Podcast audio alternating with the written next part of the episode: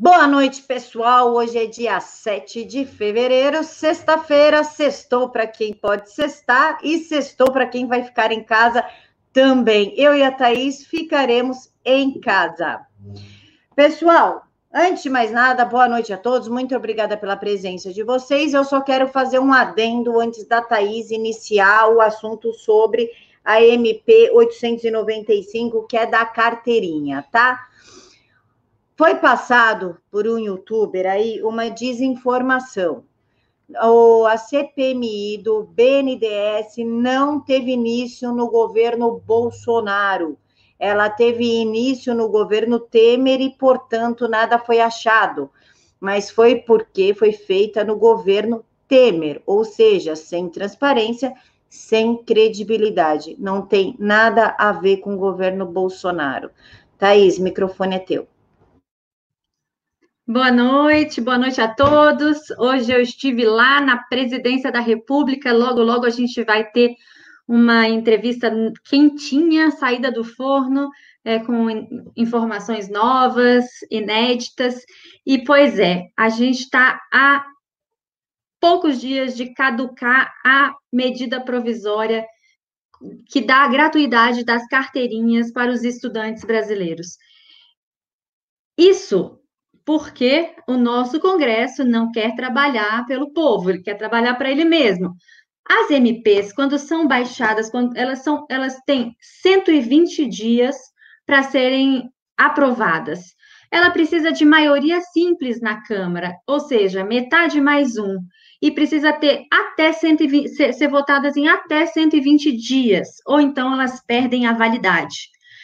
Nesse caso, né, nós já sabemos que existe UNE, UBS e um monte de coisa que por aí, né, esses socialistas comunistas de, de caviar, né, de iPhone, que tem interesse que essa MP caduque para que eles não percam a sua fonte de, de renda, porque já que eles não querem estudar e nem trabalhar, eles ficam ganhando dinheiro às nossas custas. Enfim, a gente precisa descobrir o que é que leva o seu Rodrigo Maia, o seu Davi Alcolumbre a atrapalhar tanto as coisas para o brasileiro, não é nem só para o presidente Bolsonaro, que a gente sabe que de vez em quando eles gostam de atrapalhar o presidente, mas para a gente, a gente precisa que as coisas caminhem. E essa é um, é, esse é um dos exemplos, né, Camila? Thaís, o Rodrigo Maia ele tem um acordo com o PCdoB, que é o partido por trás da UMES, que na qual ele não mexe com nada do PCdoB, inclusive ele engavetou a CPMI da UMES, para que ele tenha o apoio dessas pessoas durante votações e na eleição dele. Ou seja, é, o Rodrigo Maia está prejudicando milhões de estudantes que vão ter sua carteirinha no mesmo dia, digital e gratuita, basta abaixar o aplicativo e botar seus dados, mas ele quer que os estudantes paguem R$ reais e leve aí mais de 20 dias para ter acesso a essa carteirinha, em troca de apoio e articulação. Lembrando que nem todos os estudantes têm condições de pagar R$ reais mais o valor da postagem para ter acesso a essa carteirinha limitando assim o acesso a elas. Ou seja, Rodrigo Maia está pouco se importando com o país. Thaís. Pois é, eu fico pensando aqui, não é, não, não é por causa somente de 35 reais, é por, pelo resto todo. Eu acho que a questão da meia entrada é importante, é, mas a gente precisa ainda ver o que tem por trás. Existem muitas carteirinhas que são fraudadas, que são falsificadas. Qualquer pessoa consegue uma carteirinha. Qualquer pessoa pode pagar por aí, conseguir uma carteirinha da Uni, da UBS, enfim. A gente precisa muito, é, como disse aqui o nosso, o no, a nossa querida Regina Pires, que o povo está muito parado, está na hora da gente retornar às ruas. Sim, mas a gente precisa retornar às ruas e não com aquela conversa fiada do MBL e de outros movimentos que a gente viu é, por aí. Que eu mesmo questionei um movimento desses aí quando eles começaram e tal, e quando eles começaram aquela liderança de chamar o pessoal para a rua e tal, eu perguntei para o líder se havia algum alguma, ou alguns motivos para eles estarem lá, ou se eles sairiam candidatos nas próximas eleições. Eles disseram que não sairiam candidatos e saíram todos. Todos foram de algum jeito para a política. E eu não estou vendo a nova política, eu estou vendo a velha política com novos políticos. Thaís, antes da gente passar aqui para a pauta dos veículos da assistência social, que foi um ato inédito no país, é, eu gostaria de esclarecer uma fala do nosso ministro Paulo Guedes, que foi super mal interpretada, eu estou recebendo trocentas mensagens criticando Paulo Guedes.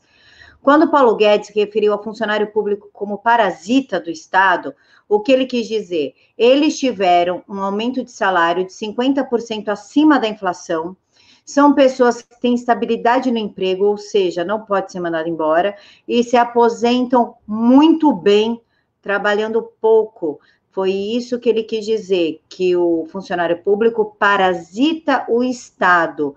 Não que o funcionário público, enquanto ser humano, enquanto pessoa, é um parasita, e sim os atos que englobam o funcionarismo público é parasitário do Estado e é sim porque o dinheiro não chega na camada mais pobre e muito menos essas, esses mimos né? Estabilidade, aposentadoria alta, não chega para a população, fica parada no funcionalismo, funcionalismo público. Foi somente isso que ele quis dizer, Thaís. Você quer comentar sobre isso?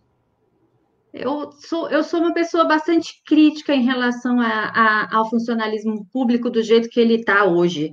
É, as pessoas cons, cons, conseguiram transformar o trabalho público em, em uma coisa absurda. Em nenhum país a gente vê os, os funcionários públicos ganhando tanto dinheiro. Ninguém tem esses salários altos.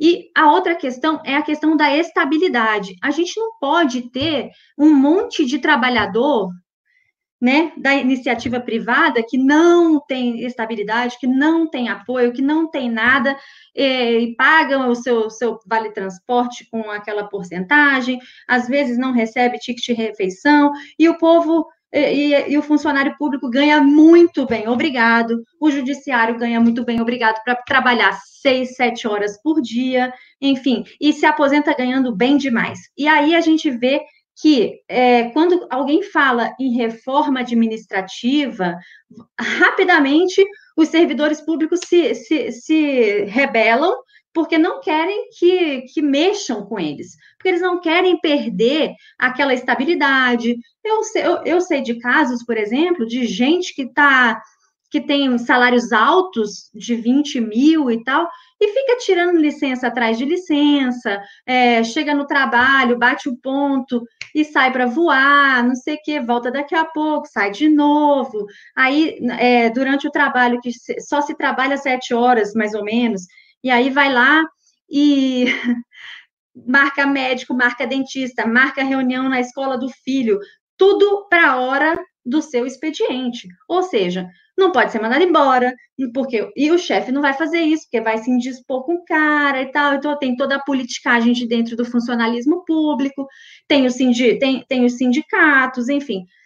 É muito complicado falar disso, mas eu acho que o Guedes tem muita razão. Não estamos falando de todos os servidores públicos, nem todos fazem esse tipo de, de palhaçada, nem todos são é, os sanguessugas do, do, do, do, Estado, mas é claro que a gente tem que começar a pensar em, em fazer uma reforma, em, em, tirar essa coisa da estabilidade, trabalhar é, por metas, enfim, é, é isso. O Alon pediu que se comentasse sobre a Regina Duarte, não tem muito o que comentar, Regina sequer está nomeada ainda, e nós não sabemos se essas histórias são plantadas para denegrir a imagem da Regina ou se ela realmente está pensando em tirar os, a, o pessoal que já está contratado para colocar a gente do PSOL.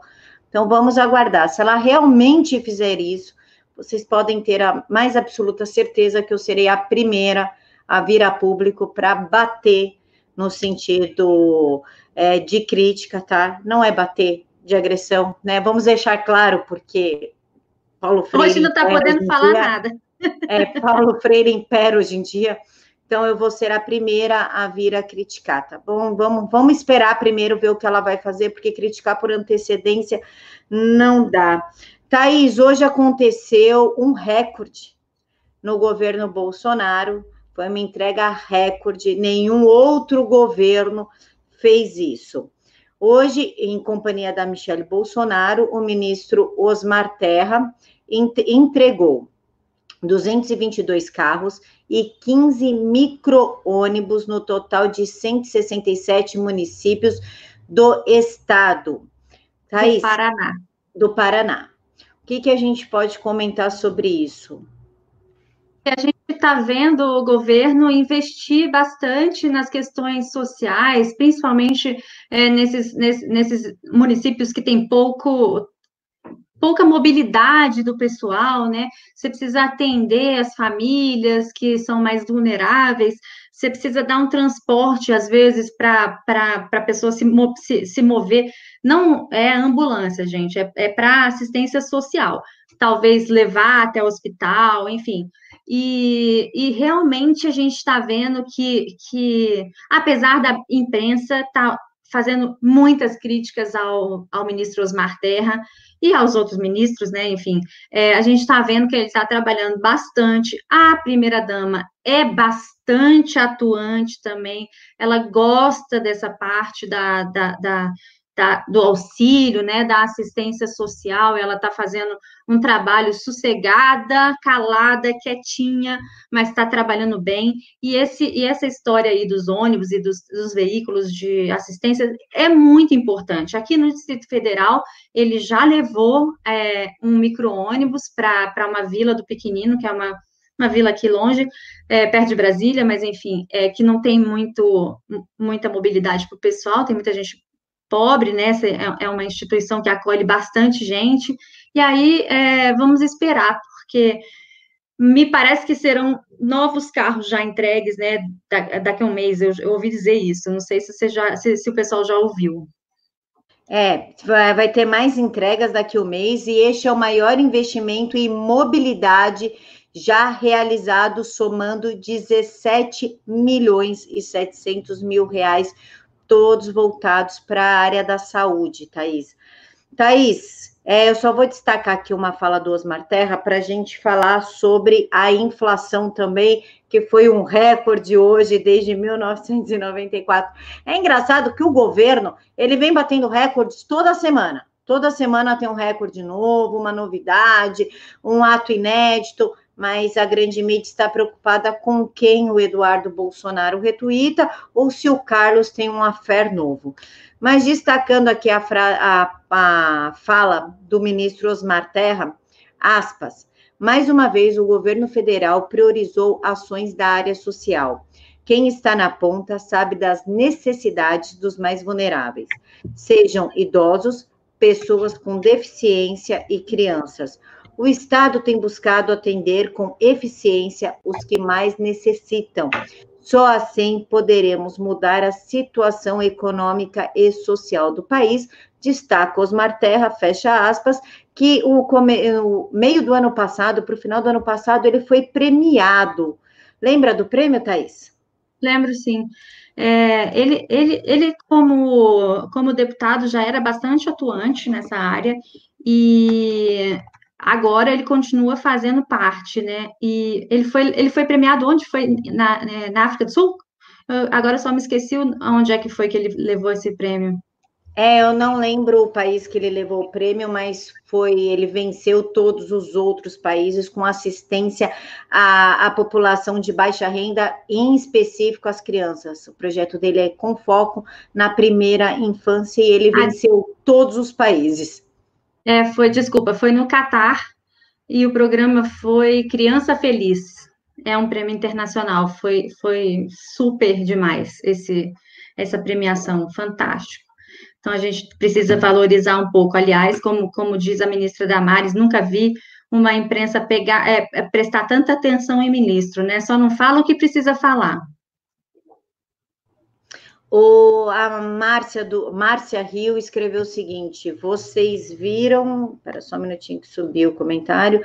Vocês viram a postal, postagem do Cláudio Tonoli sobre artistas e intelectuais brasileiros e estrangeiros que assinaram um documento contra Jair Bolsonaro, denunciando escalada do to, tota, este totalitarismo aqui.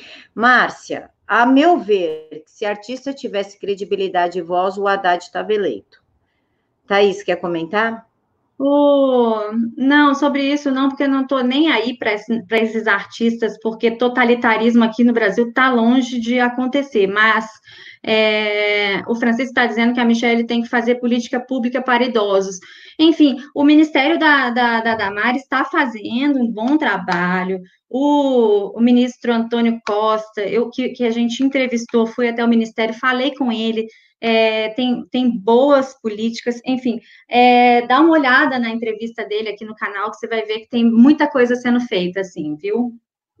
E já, disponibiliza o link da entrevista, por gentileza, meu amor. Thaís, vamos falar da inflação? Dados divulgados. Inflação oficial fica em 0,21% em janeiro, diz o IBGE, logo o IBGE e, gente, a Thaís caiu, então eu vou seguir sozinha até a Thaís voltar. E o Índice Nacional do Preço ao Consumidor Amplo, o IPC, que mede a taxa de inflação oficial, Thaís, voltou? Caí, menina. Afirma que janeiro ficou em 0,20. É, a gente percebeu, do nada, né? por sinal. então, os dados divulgados é que é, é, a menor, né, de, de, desde que começou o Plano Real, em 1994. Então, inferior a 1,15%. Você acredita que, enfim, que o, a gente, normalmente a gente não se preocupa com isso, mas a gente se preocupa com os preços na gôndola do supermercado, se a, se a carne baixou e não sei o quê. E agora, oficialmente, está vendo que se os, se os preços aumentarem, é palhaçada de quem está de, de, quem tá vendendo, do, do, do, do, empre, do, do empresário. Porque realmente, se a, se a inflação está baixa, a gente não, tem, não precisa ter preços altos. E a outra coisa que eu acho importante a gente destacar, Camila, é que o, a Confederação Nacional do Comércio destacou que esse mês também, né, seguindo essa coisa da inflação, é, as famílias, o percentual das famílias endividadas no Brasil caiu para 65,3% em janeiro. Ou seja, em dezembro estava até tava, tava tipo 74, já caiu para 65,3. Só que o, o quem, quem tá, eles estão devendo mais o cartão de crédito, porque está no ranking do, do endividamento se as famílias estão devendo cartão de crédito, é sinal que os juros do cartão de crédito não baixam. É um absurdo o juro que a gente paga hoje se a gente atrasa o cartão de crédito, ou paga o mínimo, enfim. É, é realmente complicado, né? Você vê pela questão da gasolina. Bolsonaro está tá trabalhando em cima para já, já baixou o preço e não cai nas cidades, não cai nos postos. Enfim, não é culpa da inflação. Não, Thaís, os segmentos de saúde e cuidados pessoais são um dos responsáveis por essa deflação, com 0,32% na queda dos preços. Já o vestuário teve uma queda de 0,48%, seguido de utensílios domésticos, que foi o menor, de 0,07%. Eu queria destacar, Thaís, para você comentar a fala do pesquisador do IBGE, o Pedro, sobre o preço da carne, que já normalizou. Tivemos uma alta muito grande no preço das carnes nos últimos meses do ano passado, devido às exportações para a China e a alta do dólar que restringiram a oferta no mercado interno. Agora percebemos um recuo natural dos preços, na medida em que a produção vai se restabelecendo para atender ao mercado interno, ou seja, aquela histeria da alta da carne, que até veganos, que eu nunca imaginei na minha vida, mas veganos reclamaram da alta da, da carne, enfim, seria só uma histeria, uma forma de denegrir o governo, Thaís? Sim, claro, porque sempre tem, durante o, o ano, sempre tem uma, uma, uma alta no preço da carne bovina, principalmente no preço da carne bovina, quando é época de seca, porque tem, né, você acaba que não engorda o boi, enfim, o leite aumenta, a carne aumenta, e teve também essa questão do, da China, e teve, claro, muitos problemas, que se você se diminui a se diminui o, a produção, se, se, se, o boi não engorda, se o fazendeiro não quer vender o boi porque o preço está baixo, automaticamente o preço vai aumentar e aí eles vão colocando a carne aos poucos no mercado para a gente consumir. Mas eu sempre acho que o escândalo que se faz é para fazer exatamente isso que você falou, para dar uma, uma mutilada na imagem do presidente, que não tem nada a ver com isso. Ele não pode regular preço. A gente tem um livre mercado, a gente tem empresários. O cara não pode chegar lá e falar, vou tabelar o preço da carne. Não tem como. Então, quando acontece isso, eu digo, gente, come frango, come porco, não come, faz dieta, enfim, não precisa desse escândalo todo. É, é bem isso. A Márcia deixou aqui uma dica de canal para assuntos de agropecuário. Acompanhe o canal Mundo Rural Business. Então, fica a dica aí. E aproveite já, já deixo aqui a dica do canal da minha amiga Ejapa Japa. Disponibiliza o link, meu amor. Thaís, mais uma ação do governo Jair Bolsonaro, junto com Damares Alves, a nossa querida ministra do, dos Direitos Humanos, a mulher da família, enfim.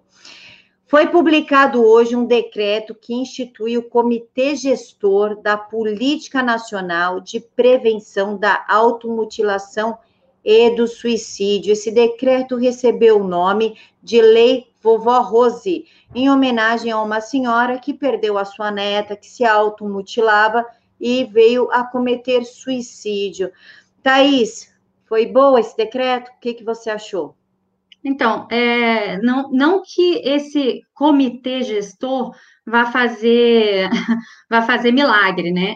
Tudo passa por, um, por uma questão de, de educação, é, não digo educação ensinar, é, é, claro, é nossa, a nossa forma de lidar com os problemas, a nossa forma de lidar com, com a família, com os amigos, enfim, tudo isso faz, faz diferença. Mas o comitê gestor vai planejar e propor políticas, né, estratégias para essa política, porque não é uma lei, não há, não há nada ainda, são estratégias. Só que é um grande começo, é um grande avanço. Eu acho que nesse, nesse ponto, a ministra Damares e o presidente é, bateram um bolão. Foi, assim, uma grande, uma grande decisão, foi uma, sabe, um, como é que se diz, um gol gigante. Por quê? O suicídio, hoje, é a segunda causa entre os, é, causa de morte entre os jovens de 15 a 24 an anos, segundo a Organização Mundial de Saúde.